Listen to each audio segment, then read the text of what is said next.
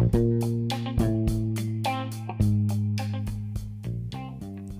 und herzlich willkommen zu einer neuen Folge 5 Minutes CFGO. Mein Name ist Phil Buttermann, ich bin Co-Founder und CEO bei CFGO und auch diese Woche haben wir wieder eine Menge neuer Fragen reinbekommen. Wiederum möchten wir euch diese Woche drei Fragen beantworten, ähm, wo wir immer wieder hoffen, dass da tatsächlich auch ein Mehrwert für euch entsteht, wenn wir diese Fragen verallgemeinert beantworten. Ähm, ja, die erste Frage ist äh, sehr aus dem Leben gegriffen, wie wir finden.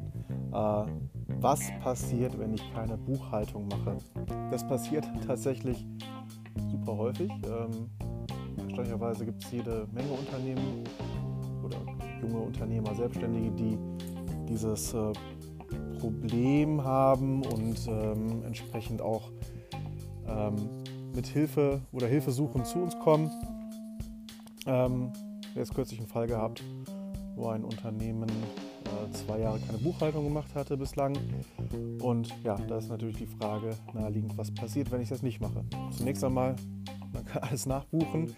Allerdings äh, gibt es da unseres Erachtens drei Punkte, die ganz wichtig sind, ähm, die man bedenken sollte, wenn man diese Buchhaltung aufschiebt und keine ähm, Buchhaltung dann vorlegen kann. Also zunächst einmal, man hat ja einen kompletten Blindflug. Also im Zweifel werdet ihr natürlich irgendwo eure ähm, Umsätze äh, noch wissen wahrscheinlich. Ähm, ihr werdet auch ein grobes Gefühl für eure Kosten haben. Allerdings ähm, verliert mal über den, über den Lauf der Monate wahrscheinlich schon äh, ein bisschen den Überblick und man weiß einfach gar nicht, was bleibt übrig. Ne? Bin, ich, bin ich liquide? Äh, kann ich mir gewisse Dinge leisten? Anschaffungen, äh, neue Servicepläne? Kann ich mir das neue äh, Microsoft ähm, Office 365 Premium-Paket leisten? Das sind so Themen.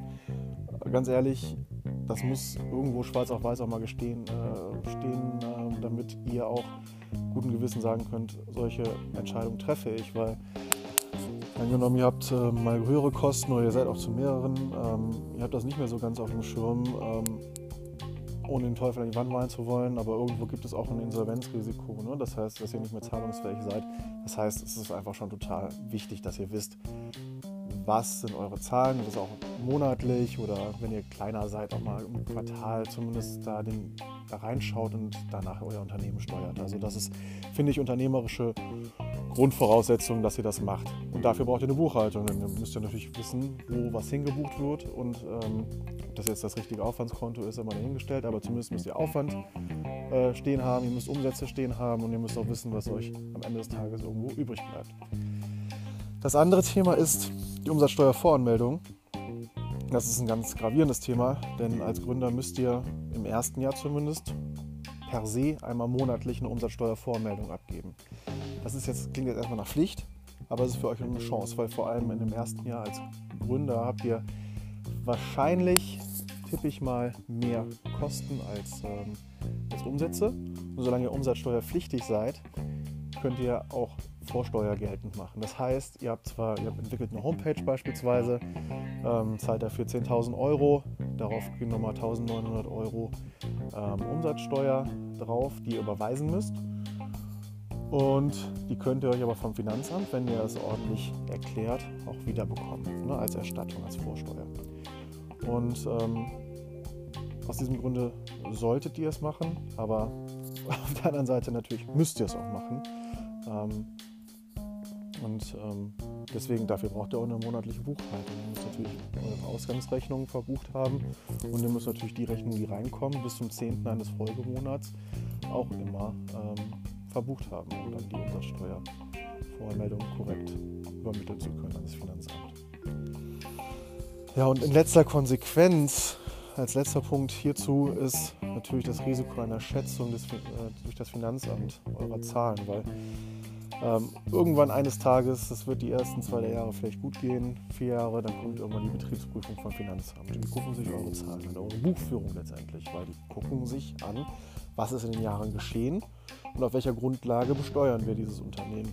Wenn ihr keine Buchführung habt, dann können die ja, ja, dann ist das ja ähm, Vogelwild, dann wissen die ja überhaupt nicht, was die euch, äh, an welcher Grundlage die euch bemessen sollen. Und wenn ihr jetzt nicht nachweisen könnt, ja, so und so waren die Geschäftsvorfälle und ich habe so ein, so ein Ergebnis gemacht vor Steuern und dann auf dieser Grundlage könnt ihr dann jetzt meine Steuer berechnen, habt ihr ein Problem. Dann sagen die auch, ja gut, wir können das jetzt nicht für die Jahre nachziehen, deswegen werden wir euch einfach schätzen. Und das muss natürlich alles irgendwie sachgemäß sein und aufgrund von Wahrscheinlichkeitsrechnungen hochgerechnet sein und das muss schon irgendwo realistisch sein, aber letzten Endes A, habt ihr noch für drei, vier Jahre keine Steuern gezahlt. Ich hoffe, ihr habt das dann zurückgelegt, das Geld. Ähm, und auf der anderen Seite ähm, ja, wird das im Zweifel sogar mehr sein, als wenn ihr es akkurat gemacht hättet. Also, ich will euch hiermit keine Panik machen, aber es ist halt ein total wichtiges Thema und die Frage kommt immer wieder und wir haben auch immer wieder Mandanten, die damit auf uns zukommen.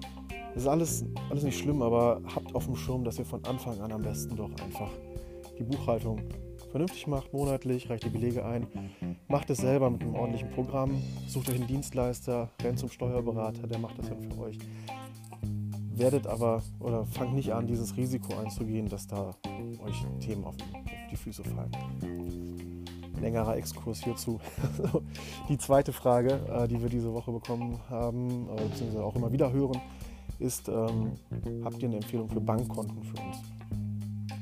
Ja, und äh, ganz konkret haben wir das nicht, aber wir möchten gerne ein bisschen ausholen dazu und ich möchte euch kurz ein bisschen erklären, was es so am Markt gibt und auch was wir für Erfahrungen damit gemacht haben. Also zum einen ist, dass die Bankenwahl unseres Erachtens schon auch strategisch zu sehen ist. Denn du musst bedenken, brauchst du Geld in Zukunft oder eher nicht. Das heißt, reicht dir einfach äh, ein Bankkonto, wo deine Zahlungen ein- und ausgehen. Oder brauchst du, wenn du was finanzieren möchtest, äh, 100, 200.000 in Zukunft und du weißt das schon, brauchst du da vielleicht nicht doch einen Bankberater, der dich auch hinsichtlich verschiedener äh, Finanzierungsformen, äh, Fördergelder, etc. Ähm, beraten kann. Und deswegen muss man erstmal unterscheiden, möchtest du eine Filialbank haben oder reicht dir eine Onlinebank? Ähm, Filialbanken sind halt klassischerweise die Sparkassen, die Volks- und Raiffeisenbanken, die Deutsche Bank, die Commerzbank, Targobank, ähm, und viele, die ich jetzt vergessen habe, aber alles das, wo du halt reinlaufen kannst, ähm, einen Bankberater sprechen kannst, sind Filialbanken. Und auf der anderen Seite stehen die Online-Banken oder auch Challenger-Banken genannt, weil sie das ähm, bestehende Bankensystem ein bisschen angreifen wollen und verändern wollen, ähm, die dann beispielsweise äh, N26 heißen oder Pentabank oder Contest gibt es noch. Ähm, die verschiedene Stärken haben und Schwächen haben. Aber das musst du dir erstmal, dessen musst du dir bewusst sein, brauchst du eine Filiale oder reicht dir ein reines Online-Konto.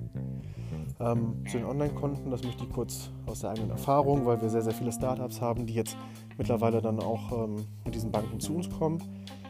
Ich habe noch keinen gehört, der unzufrieden ist damit. Das muss ich erstmal vorweg sagen, so einfach aus dem Nähkästchen geplaudert. Ähm, viele kommen ähm, mit der Fidor Bank sehr gut zurecht. Das ist ein kostenloses ähm, Online-Bankkonto und du hast, ähm, und das ist geeignet für GmbHs, ähm, was nicht, nicht unwichtig ist. Du musst natürlich wissen, welche Gesellschaftsform du hast. Ähm, und das ist natürlich wichtig, dass du bei GmbHs entsprechend dann das richtige Konto gewählt hast. Dagegen stehen dann beispielsweise Konten wie N26 und Contist, die eher für Selbstständige oder Freiberufler sind. Die haben auch so Business-Versionen, aber die sind dann eher ähm, oder eigentlich auch nur für Selbstständige und Freiberufler, die halt keine Kapitalgesellschaft gebildet haben, dann zu wählen, aber da auch dann sehr vorteilhaft, wie ich finde. Und ähm, was ich jetzt nochmal so in der Recherche gesehen habe und vorher schon mal ein bisschen gelesen habe in den Medien, ist die Pentabank. Ähm, die basiert auf der Solaris Bank. Das ist ein sehr, sehr spannendes Geschäftsmodell, aber dazu möchte ich jetzt gar nicht äh, zu viel sagen.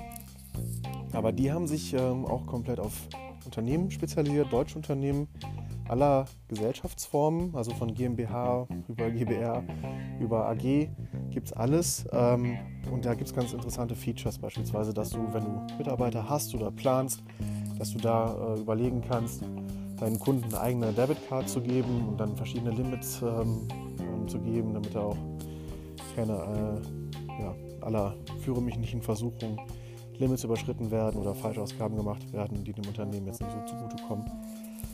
Ähm, da finde ich, find ich ganz spannend vom Ansatz her und auf jeden Fall mal einen Blick wert. Express des Werbes, wir machen hier gar keine Werbung, sondern es ist einfach nur unsere eigenen Meinungen. Wir nennen die, weil wir uns aufgefallen sind, weil wir sie aus der täglichen Arbeit kennen. Das nochmal so als ähm, Grundsatz. Und ja, was wir noch sagen möchten, auch aus eigener Erfahrung, ist ähm, nochmal zu den Filialbanken. Äh, also eine Sparkasse ist beispielsweise ist eine sehr, sehr gute und solide Adresse natürlich, aber die sind schon sehr konservativ, was äh, Dinge anbelangt.